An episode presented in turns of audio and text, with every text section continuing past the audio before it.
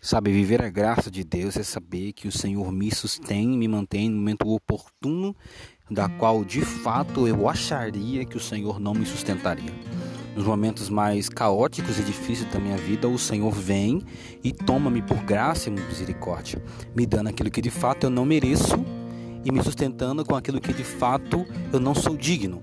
E assim o Senhor prova a sua misericórdia e a sua graça sobre a minha vida.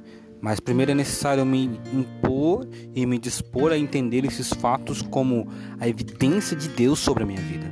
É necessário que eu seja aprovado primeiro para ser aprovado depois. É necessário que eu passe por algo para que a graça de Deus possa ser manifestada. Graça que é favor imerecido. Então muitas vezes aquilo que eu não mereço, o Senhor me dispõe por misericórdia e me dá graça aquilo que de fato eu não sou digno. Então nós não somos dignos da sua graça, da sua misericórdia, do seu amor, do seu fervor em nossas vidas, da sua unção sobre o nosso viver, do seu poderio sobre a nossa alma.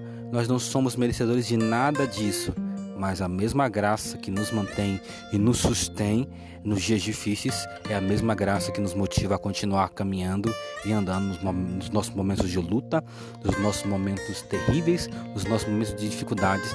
E o Senhor vai sempre provar que é essa mesma graça que vai nos sustentar até a sua vinda. Então esteja sustentado mediante a graça, que por mais que você não mereça, Deus ainda te faz ser merecedor de alguma coisa. Esteja sustentados pela graça e o poder de Deus sobre a sua vida.